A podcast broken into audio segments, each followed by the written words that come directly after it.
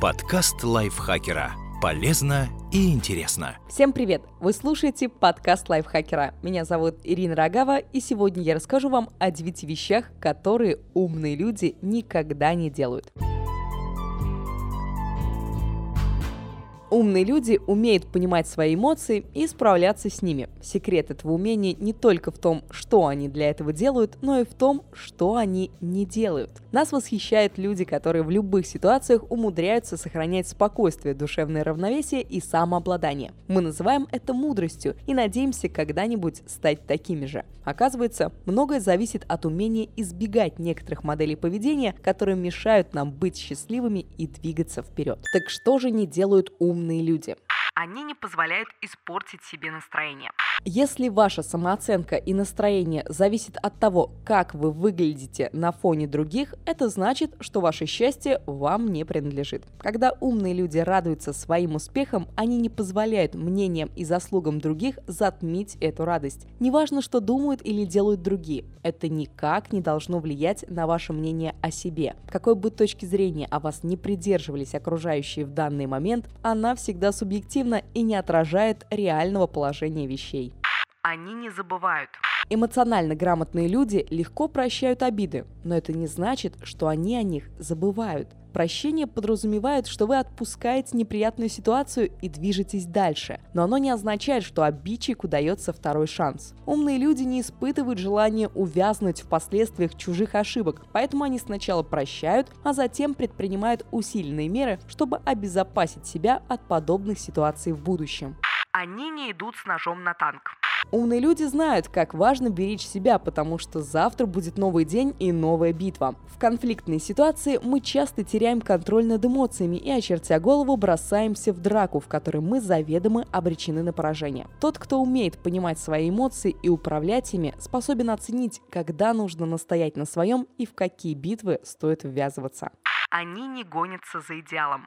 Эмоционально зрелые люди не ставят во главу угла недостижимый идеал, потому что знают, что его не существует. Стремясь к абсолютному совершенству, вы всегда будете испытывать разочарование. В итоге вы станете изводить себя тем, что не смогли добиться желаемого и рефлексировать на тему, что вы сделали не так. Умные люди вместо этого радуются тому, чего им удалось достичь. Они не живут прошлым.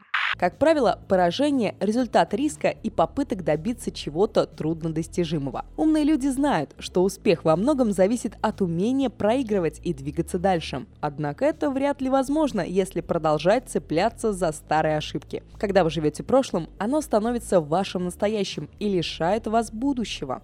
Они не зацикливаются на проблемах. Ваше эмоциональное состояние напрямую зависит от того, о чем вы думаете. Когда вы целиком сосредотачиваетесь на текущих проблемах, вы с головой уходите в негативные эмоции и стрессовое состояние. Умные эмоционально грамотные люди знают, что думать нужно не о самих проблемах, а о способах их решения. Они не общаются с нытиками. Любители ныть и жаловаться без конца смакуют свои проблемы. Чтобы чувствовать себя лучше, им нужны сострадательные слушатели, которые их пожалеют. От таких лучше держаться подальше, иначе они утопят вас в своем негативе. Хороший способ остановить поток нытья – спросить, как человек собирается справляться со своими проблемами. Нытик либо замолчит, потому что он никак не собирается их решать, либо наконец-то попытается рассуждать конструктивно.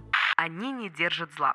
Негативные эмоции, которые мы испытываем, когда злимся, это реакция на стресс. Когда на нас надвигается неминуемая угроза, такое поведение необходимо для выживания. Но когда все уже позади, затаенная обида лишь вредит нам. Со временем это может даже отразиться на здоровье. Держать зло значит находиться в состоянии постоянного стресса. А умные люди стараются всеми силами этого избегать. Они не соглашаются на то, чего на самом деле не хотят. Многим из нас очень нелегко дается слово «нет». А между тем, это очень мощный инструмент, которым нужно смело пользоваться. Отказываясь брать на себя новые обязательства, вы даете себе возможность выполнить уже имеющиеся. Разумеется, этот список не претендует на полноту, но если вам удастся научиться избегать хотя бы этих деструктивных моделей поведения, вы окажете самому себе огромную услугу. Подкаст лайфхакера. Полезно и интересно.